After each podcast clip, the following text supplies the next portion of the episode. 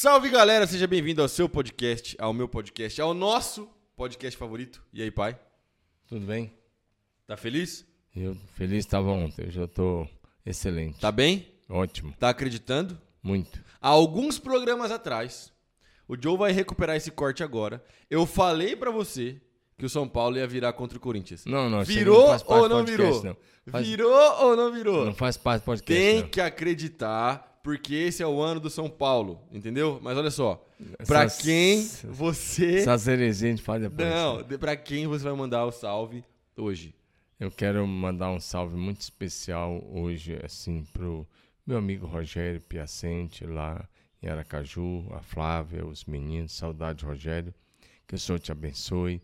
Mas quero mandar para nossos amigos também, lá de Brasília, Eurival, Miriam, minha família em Brasília, a Helena, a mãe, né? Já que você tá Fátima, falando de Brasília, Cildo, da Evanildo. nossa família. Então eu quero mandar um salve pro Rogerião, que é casado com a minha prima, não é verdade? Rogerião é corintiano, falou que o Corinthians ia amassar o São Paulo. Rogério, um abraço, Deus abençoe, espero que você esteja assistindo esse programa, tamo junto. Um abraço pro Rogério Piacente também, que tá lá em Aracaju, ainda não conheço Aracaju, sabia? E toda vez eu passo férias relativamente perto de Aracaju, dá umas duas horas, quem sabe eu não dou uma esticada aí de carro pra conhecer. Dizem que a orla ali é muito bonita. Muito bonita. Pai, Vamos lá, top 5. vamos lá. Eu tô aqui com uma cópia Uhum. intacta do livro do Pastor Domingos, Apocalipse, O Tempo do Fim Chegou. Esse livro é, é, teve uma venda muito boa, uma saída muito boa, excelente. em breve a gente vai falar aí sobre os seus próximos lançamentos, porque vem um devocional aí, o melhor devocional escrito em português de 2024 vai ser publicado. Pastor Domingos Jardim, Imitadores de Cristo. Escuta o que eu tô falando. O melhor devocional de 2024. Disparado, tá? Uma parada muito louca. Semana que vem nós vamos gravar um programa só pra falar desse devocional. Hoje eu quero falar um pouco sobre esse assunto aqui. E aí a gente vai. Porque a gente fala sobre o lançamento do livro quando a gente estiver um pouquinho mais, per- mais perto. Eu quero que você fale o seguinte, pai. Top 5 bobagens que você já ouviu sobre Apocalipse no, no tempo do seu tempo aí de Ixi. pastoreio. Que você já ouviu e falou assim: Meu Deus, que absurdo, isso não tem nada a ver com a palavra. Não, agora, agora você pegou, cara. Eu nem consigo enumerar. Eu já ouvi muita. Eu com certeza não vou conseguir lembrar que se o cara me pegou de bate pronto, né? É, eu com certeza não vou assim conseguir enumerar cinco, mas eu já ouvi muitas coisas. É, do tipo assim, ó, não lê não, que é um, um livro difícil de entender. Esse não foi- lê, não lê a própria Bíblia. Não lê o Apocalipse, que é um livro Ah. difícil de entender. Já ouvi isso várias vezes. Já ouvi é, cristãos com medo de ler porque acha que é um livro de terror. Ao invés de pegar o conteúdo da Bíblia, eles ficam com a narrativa do, do cinema, de Hollywood. Porque tem muito filme Deixados sobre para Apoca- trás. Não, não estou falando dessa série, estou falando do Hollywood mesmo. Que Mas eles lançaram um filme quando tem, eu sei, mas tem, o, o, o Deixado para Trás tem a ver com arrebatamento, com anticristo, com essas coisas. O, esse, eu estou falando do, de Hollywood mesmo, Tá. ou do, do cinema, de um modo geral, que pega uma série de catástrofes e joga tudo como apocalipse. Apocalipse virou uma palavra símbolo de catástrofe. E não na- da revelação. e não da revelação bíblica, né? Quando, o, a- quando, na verdade, o Apocalipse é um livro de revelação, é um livro de promessas, é um livro que aponta para um futuro glorioso, né? E aí as pessoas criaram uma série de mitos e começaram a falar uma série de coisas que não são verdadeiras e desenvolver medo.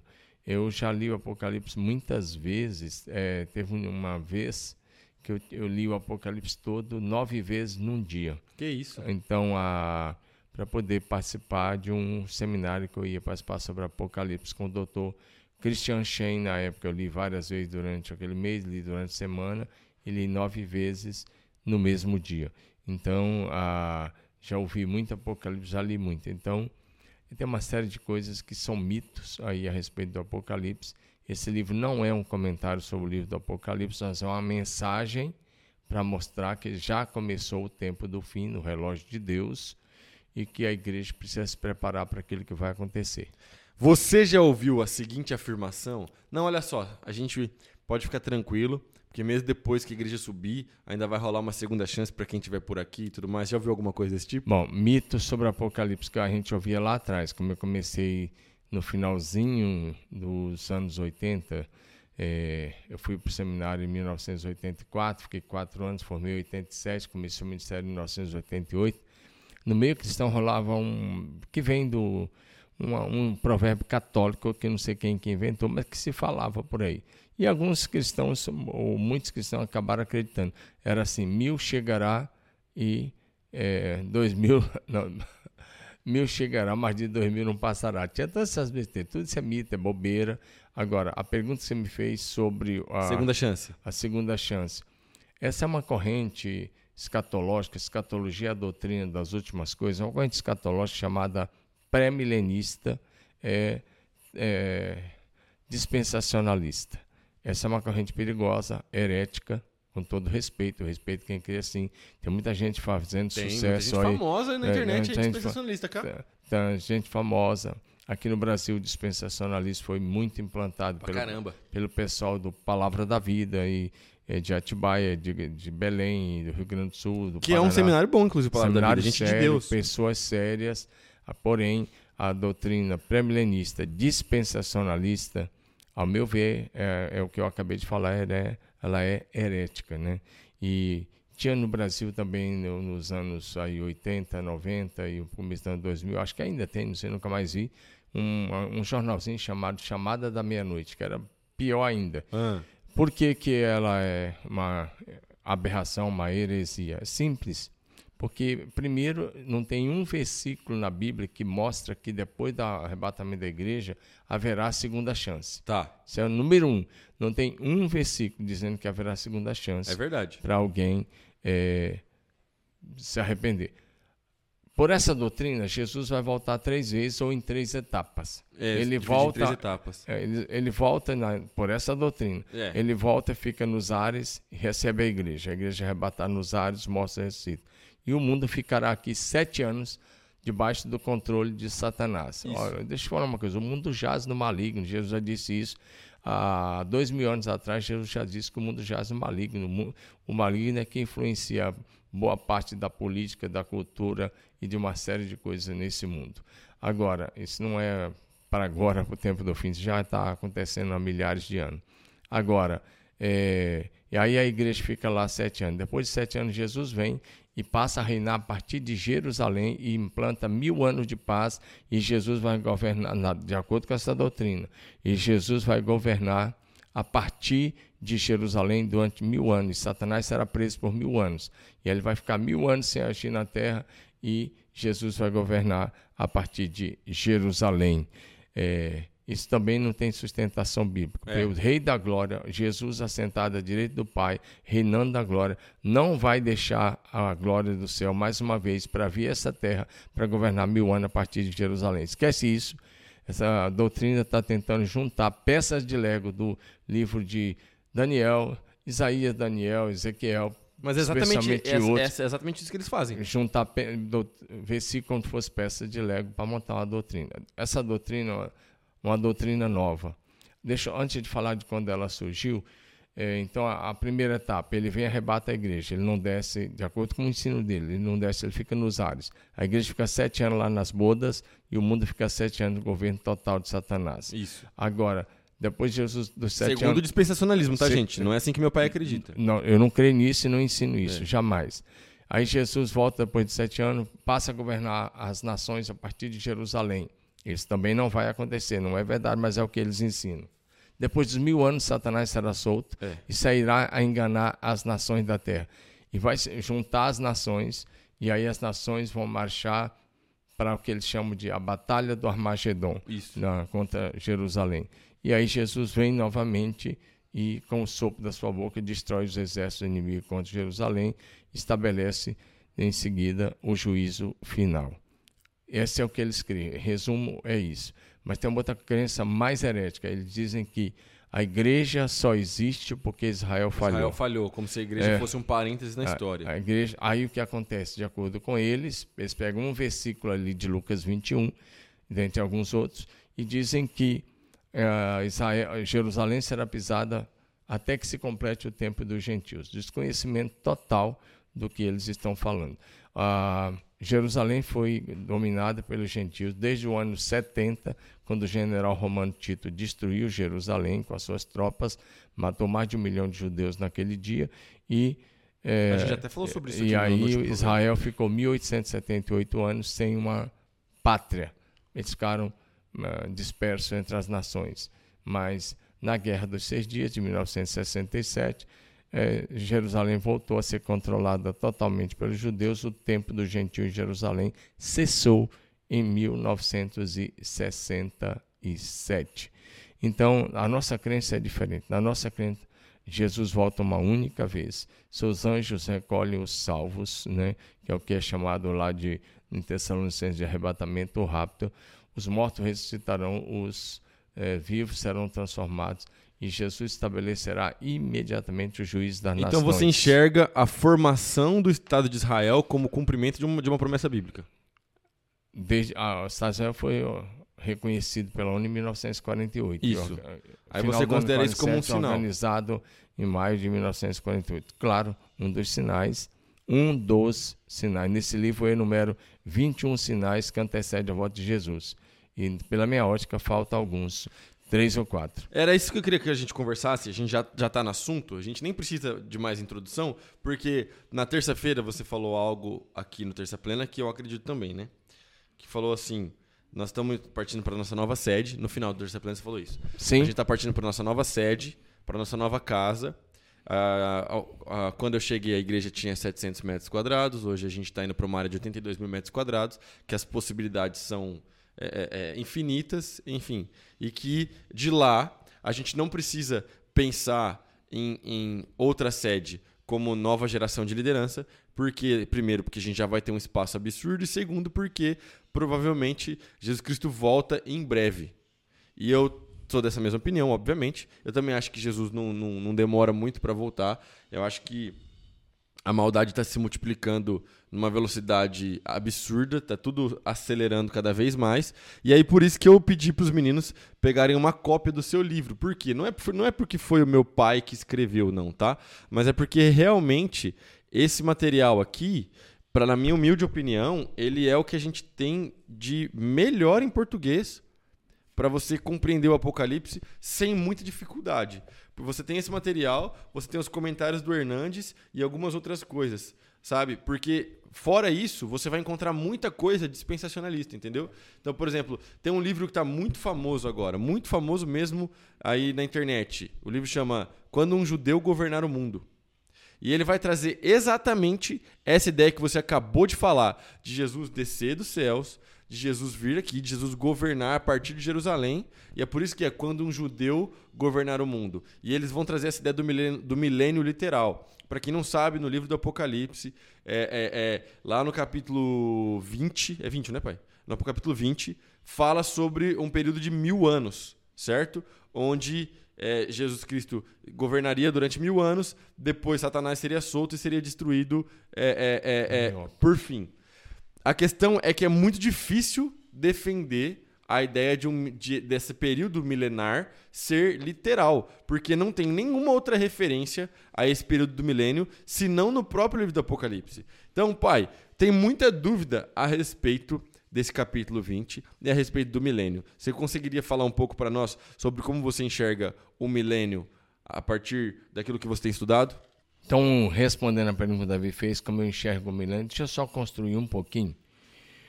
Os apóstolos, Jesus Cristo, os apóstolos, os pais da igreja, os reformadores, os avivalistas, nenhum deles defendeu essa escola como ela está sendo defendida. É. Esse pensamento é um pensamento novo, ele tem cento e poucos anos. Uhum.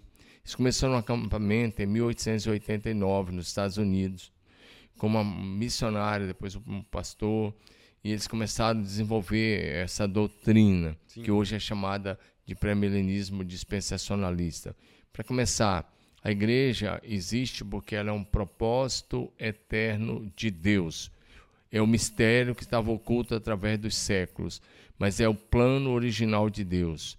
Quando Deus chamou Abraão, ele já disse: Em ti serão benditas todas, todas as famílias da terra.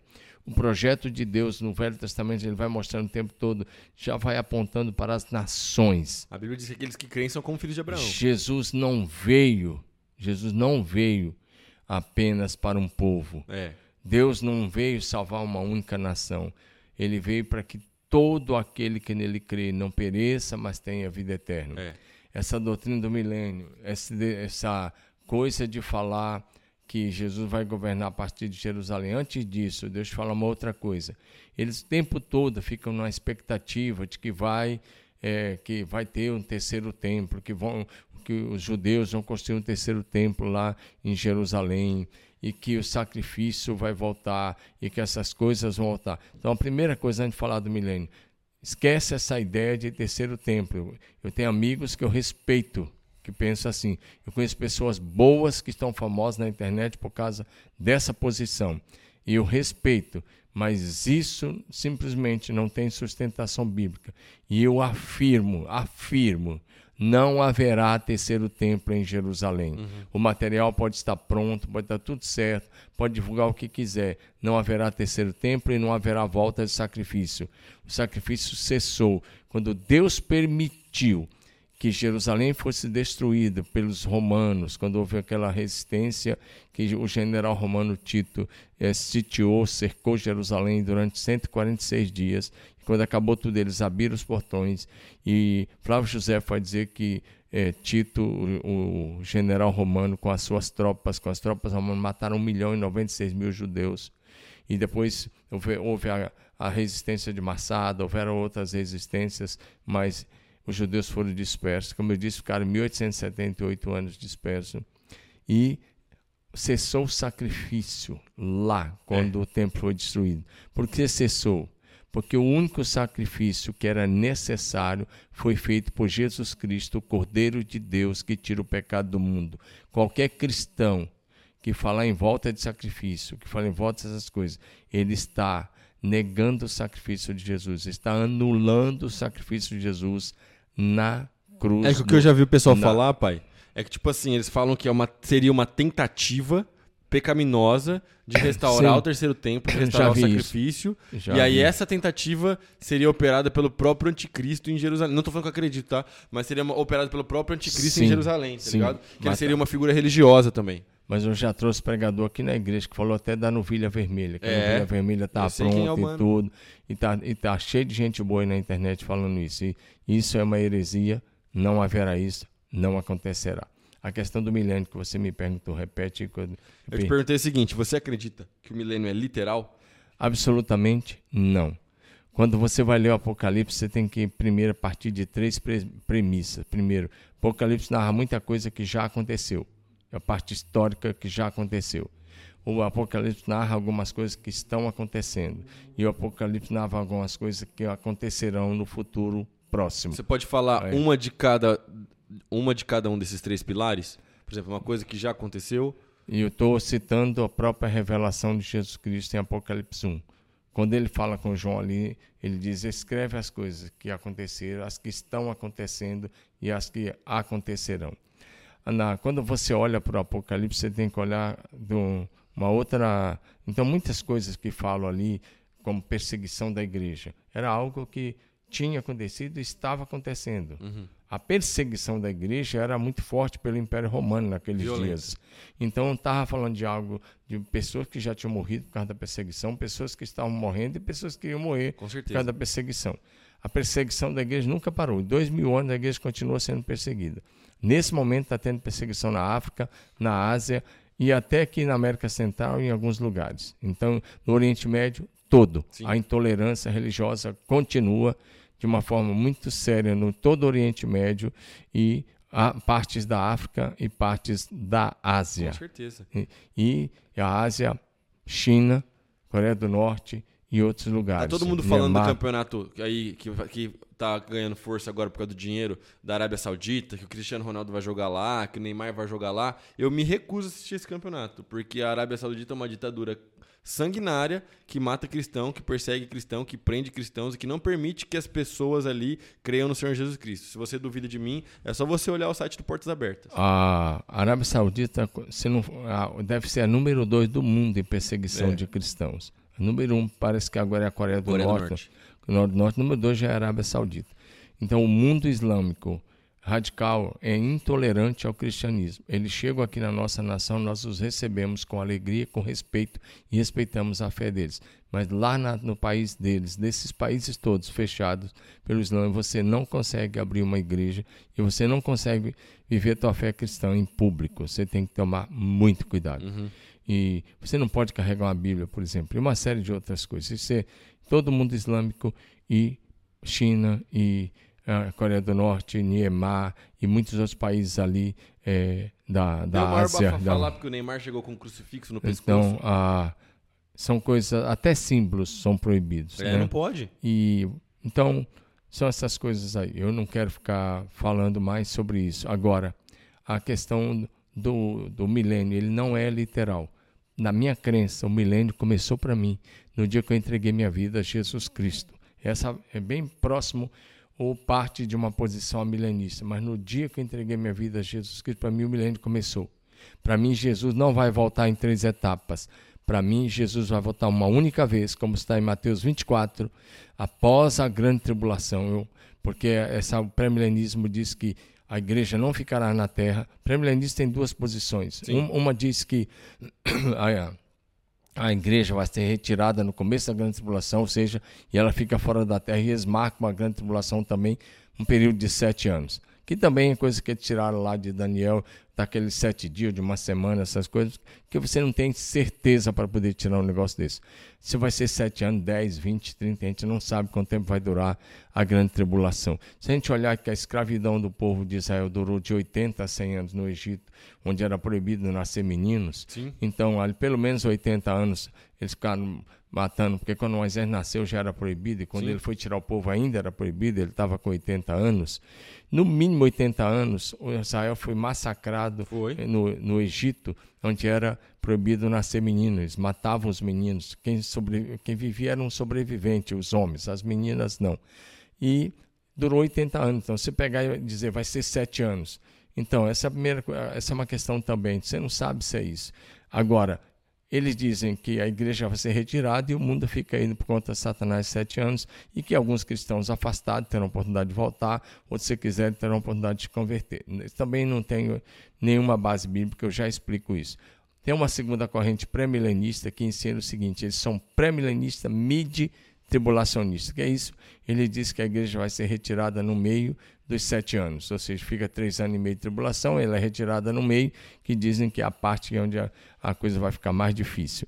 Também você não, tem só base para isso. só quando a pessoa fala, por exemplo, pré-milenista ou pós-milenista, por aí vai, é, é porque é, é onde essa pessoa encara o arrebatamento da igreja, onde ela coloca na cronologia o arrebatamento da igreja. Então, o pré-milenista, não é isso, pai? Que ele acredita no arrebatamento da igreja antes do milênio. O pré-milenista mid-tribulacionista, ele acredita que o arrebatamento da igreja vai acontecer antes do milênio, mid porque é no meio da- do período de tribulação, entendeu? Então, você tem essa- E- esse monte de nomenclatura. E pré-milenismo é porque ele acredita no milênio literal aqui na Terra. É. O amilenista não, ele acredita que Jesus volta uma única vez e ele é, volta, acontece tudo isso, os anjos recolhem as pessoas e reúne as nações. Mateus 25, de 31 em diante, o, o Cordeiro, Jesus volta como juiz, se assenta no seu trono branco e as nações estarão diante dele, as ovelhas à direita, os bodes à esquerda, e os perdidos que tiverem à esquerda vão ouvir: Apartai-vos de mim, malditos, para o fogo eterno preparado para o diabo e seus anjos. E os que estiverem à esquerda vão ouvir: Bem-vindos, bendito do meu Pai, vocês possuem por herança o reino que lhes está preparado desde a fundação do mundo. Então, toda essa confusão que foi criada não havia necessidade, mas são escolas é, aí é, escatológicas. Pai. Aí é, você pode perguntar, e você, pastor, como é que você se define? Eu me defino entre o amilenismo e o historicismo parcial, ou Preterista. eh, preterista parcial. Eu não sou totalmente preterista, mas eu me defino ali, eu transito aí entre o amilenismo e o preterismo parcial. Exatamente por causa dessa posição, que para mim muita coisa já aconteceu, Muita coisa do Apocalipse está acontecendo nesse momento e muita coisa acontecerá em breve. Você falou que você acredita que o milênio começou no dia que você se converteu. Sim. Por quê? Porque do dia que eu me converti, eu fui transferido, eu fui transportado do império das trevas para o reino de Jesus Cristo. E assim acontece com cada pessoa que se converte. Perfeito. É Colossenses 1,13. Tendo nele que vocês foram transportados do império das trevas para o reino de seu filho amado. Certo. Colossenses 1,13. Uma vez que eu fui transportado para o reino de Jesus, aqui do lado de cá, no reino de Jesus, Satanás não tem mais poder sobre a minha vida. Certo. Seus demônios não têm mais poder, eles têm que ter medo de mim, É. porque o Espírito Santo agora habita em mim. E assim com cada salvo, com cada convertido. Então, no dia que você foi comprado, redimido, justificado, lavado, transportado, porque conversão é isso, é mudança de reino, transportado do império das trevas para o reino de Jesus, o reino de Deus começou para você. Então, para mim, começou no dia que eu fui transportado do império das trevas para o reino de Jesus. E eu já estou reinando com Cristo espiritualmente, assentado nas regiões celestiais, eh, como espiritualmente falando, como diz Efésios capítulo 2, 4 a 6. Já estamos lá, Tem, al- tem alguém, tem algum pensador, algum autor que também segue essa interpretação? Não, tem vários. Dentre eles, você citou o nome, Hernando Dias Lopes. é Hernandes essa Dias. Lopes. Eu sei, eu tô falando linha. só pra galera. É, se- eu tô Hernando ligado, Dias Lopes. galera. E os, muitos grandes teólogos e pensadores pensam assim. Sim. Eu não estou sozinho. Tem muitos pastores brasileiros de grandes igrejas que pensam exatamente E assim. na história da igreja também. E, e, e como eu disse, durante 1900 anos da história da igreja, a igreja sempre pensou assim. Era assim que eh, foi assim que Jesus ensinou, foi assim que os apóstolos ensinaram, os pais da igreja, os reformadores e os avivalistas ensinaram. Essa posição premilenista é de 1989 para cá. Sim. Então, Extremamente desculpe, recente. 1800. 1889, corrigindo, É, mas 1889 mesmo para assim, cá. 100 anos é bem recente. Cento e poucos anos a nível de história. Historica- historicamente é bem história de recente. igreja, quando você tem dois mil anos, é muito pouco. Então, 1889 para cá, essa posição pré-milenista. A nossa posição, ela tem mais de mil, tem 1900 anos. Então, eu fico com a posição que vem de lá do Novo Testamento, cruzou todos os milênios e chegou até aqui. Então, essa é a minha posição e eu creio nisso. E é melhor você crer assim. E a segunda coisa, quando Jesus voltar, estude a parábola das dez virgens, estude o sermão profético de Jesus de Mateus 24, 24. 24 e 25. Estude a parábola dos talentos, estude o que ele falou que está em Lucas 21, estude o que ele falou que está em Lucas 13, estude, estude Apocalipse. Você não vai encontrar um único versículo dizendo que após a volta de Jesus, alguém tem chance de salvação. Porque a parábola das dez virgens ensina que as que não tinham azeite. E tirando o capítulo 20 fica- também de Apocalipse, não tem nenhum outro texto que, É, que fala é. sobre milênio. Então, esse assunto é assunto meio polêmico. Os próprios teólogos e eh, especialistas em escatologia têm dificuldade de falar do É difícil, é milênio difícil. eh, ali no capítulo 20, porque são, são alguns versículos só que falam sobre isso. Mas eu, eu gosto dessa ideia, que no dia que você foi redimido, comprado, o inimigo perdeu todo o direito sobre a sua vida e não pode mais eh, fazer nada contra você, porque agora você está guardado, protegido e justificado pelo sangue de Jesus. Mas é por isso que eu acho esse livro fantástico, porque esse livro ele tem uma, uma, uma facilidade de compreensão grande. Eu acho que você colocou um assunto profundo, um assunto denso, sim. Não é um livro pequeno, é um livro de umas 400 páginas. 345. Eu, eu li logo quando você lançou, a minha cópia está assinada, guardadinha lá em casa. Mas, além desse livro, tem um livro da Chara, tem uma capa azul, que ele é, ele é, ele é, ele é bem interessante porque são dois autores e eles trazem a ideia do preterismo parcial, mas aí, por exemplo, na parte do milênio, eles discordam. Então, os dois autores, cada um expõe a sua opinião sobre o milênio nesse livro. Eu esqueci o nome do livro agora. Esca- é, escatologia vitoriosa. Escatologia Vitoriosa. Que é sobre isso que eu queria falar agora pra gente caminhar pro final. Que a gente tava conversando sobre isso ontem no grupo de discipulado. E aí, é, é, muita gente possui uma visão extremamente negativa sobre o que está acontecendo. Sim. A leitura do fim dos tempos é, é, é, acaba ficando é, comprometida porque a pessoa está olhando para o mundo e está enxergando maldade.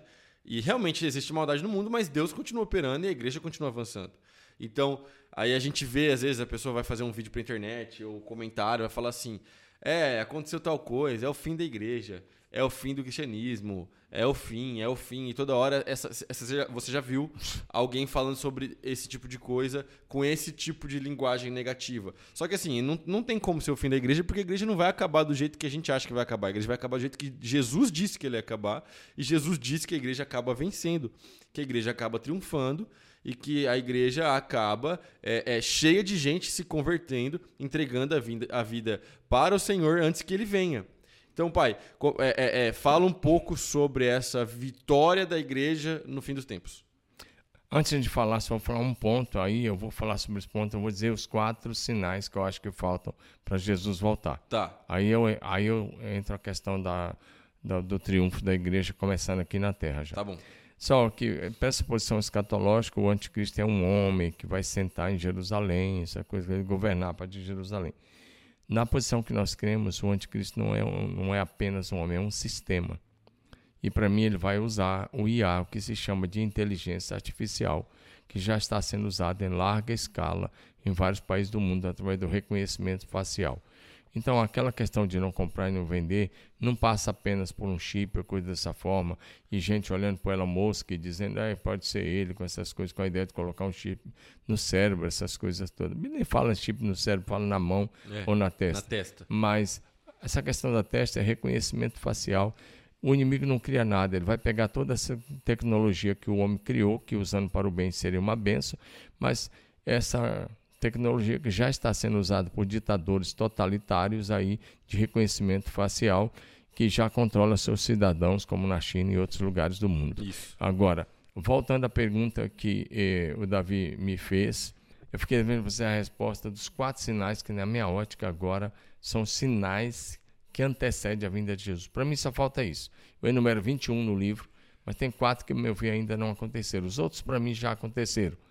Primeiro, é, que eu creio, o que eu estou esperando agora. Primeiro sinal que eu estou esperando é uma coisa que ninguém enumera. Eu estou esperando o, o primeiro sinal agora, e é uma coisa altamente positiva. É o derramamento do Espírito Santo sobre todos os povos, nações, línguas e etnias. Joel 2 está aberto. Esse é o sinal, é, um, é, o, é o, pela ordem para mim, é o, é o número 4 que antecede a volta de Jesus. Deus vai cumprir essa promessa no detalhe da vírgula. Nos últimos dias, diz o Senhor, derramarei do meu espírito sobre toda a carne. Vossos filhos e vossas filhas profetizarão. Vossos jovens terão visões. Vossos velhos sonharão. E ele continua dizendo e diz: todo aquele que invocar o nome do Senhor será salvo. Então haverá Escute isso, próximo sinal é um derramamento do Espírito Santo sobre a igreja. O Espírito Santo não é derramado sobre, sobre a igreja de toda a terra, de todas as tribos, nações e línguas. Esse é o próximo sinal. O segundo sinal, como resultado do derramamento do Espírito Santo sobre toda a raça humana, um grande e poderoso avivamento varrerá a terra. O derramamento do Espírito Santo produzirá o maior avivamento de todos os tempos e de toda a história da igreja e de toda a história da humanidade. Teremos um avivamento. E nesse avivamento, nós, a igreja vai ganhar, no mínimo, um bilhão de vidas para Jesus. Amém. No mínimo um bilhão de vidas. Esse é o, esse é o número três. Né? E número dois, que antecede a volta de Jesus. Sabe qual vai ser o número dois? Que antecede a volta de Jesus, a grande tribulação. É. Não se iluda. Ah, isso que o pré-milenismo ensina, que a igreja vai ser retirada no período da, de começar a tribulação, isso é uma escatologia escapista. É escapista, derrotista. Que você, a igreja sai de cena e Satanás assume o controle. Não acontecerá isso. A igreja, a igreja vai atravessar o período da grande tribulação. Assim como Israel atravessou os dias difíceis do Egito, a igreja vai atravessar a grande tribulação. Leia Mateus, capítulo 24. E Jesus só volta após a grande tribulação, porque ah, Mateus 24, a partir do verso 29, diz assim: Logo após a, a tribulação daqueles dias, o sol escurecerá, as estrelas, a lua não dará sua claridade, as estrelas cairão do firmamento. Então, só então, aparecerá no céu o sinal do Filho do Homem, vindo sobre as nuvens do céu, com grande é, cangor de trombeta, com poder e grande glória. E todos os olhos, todas as pessoas, grandes, pequenos, ricos e pobres, verão Jesus descer sobre as nuvens do céu. Todos. todos. Eis que vem com as nuvens, todos os olhos o verão. Até mesmo aquele soldado que ultrapassou o peito dele com a lança. Apocalipse 1, versículo 7. Sim, a segunda vinda de Jesus será visível, visível. A segunda vinda de Jesus será visível a todos os olhos, de todos os lugares da terra. Então aparecerá. E ele enviará seus anjos. E os seus anjos, ao som da última trombeta, recolherá todos os salvos. Isso que é chamado de arrebatamento ou rapto da igreja para estar. E o arrebatamento também não é invisível. Também não é invisível, será visível. Agora, preste atenção nisso, não tem confusão nenhuma. E todos estarão diante do Senhor Jesus. Agora a igreja, o, a igreja, eu já falei da vinda, né? Vai atravessar a grande tribulação. Eu estava, é, esse é o penúltimo sinal. E, e essa grande tribulação será conduzida por um sistema que está aí, essa agenda esquerdista, globalista, mundial, que vem aí varrendo a terra e que está todo mundo aderindo a essa agenda esquerdista, que tem algumas resistências, como teve nos Estados Unidos e aqui no Brasil, mas até o governo atual está comprometido com a agenda esquerdista a nível mundial. E aí tem líderes aí cristãos ou com nomes cristãos fortíssimos que fazem, são adeptos e são promotores dessa agenda de esquerda a nível mundial. Então, aí esse sujeito chamado anticristo vai aparecer nesse período aí dessa grande tribulação, mas ele é só uma peça nessa agenda esquerdista. E aí, a próxima coisa que vai acontecer após a grande tribulação é a volta de Jesus. Então você pegou os sinais, derramamento do Espírito Santo, avivamento mundial, a maior colheita de vida de todos os tempos, a grande tribulação. tribulação. E na grande tribulação aparecerá também esse sujeito chamado anticristo. E o que acontece no final? Jesus volta, passa a régua.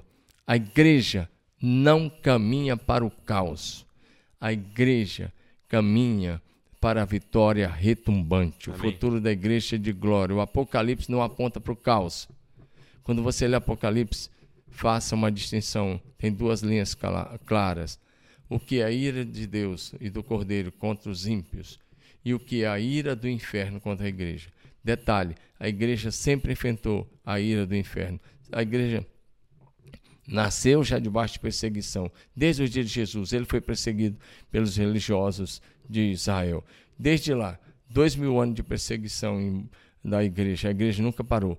E aí tem até uma música que o inferno não pode parar a igreja. O Coliseu não parou.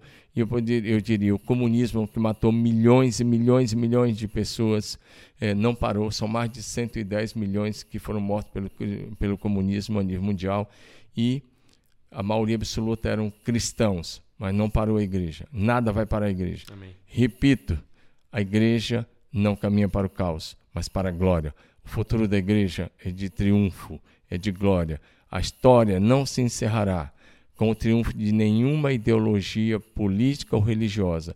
A história se encerrará com o triunfo de Jesus Cristo e a sua linda e maravilhosa igreja. Então faça a diferença no Apocalipse entre o que é conspiração do inferno contra a igreja e o que é a ira do Cordeiro contra os ímpios. A igreja não vai enfrentar a ira de Deus em nenhum momento, nunca enfrentou e não enfrentará. A igreja é gloriosa e ela triunfará sobre todas as coisas. É isso.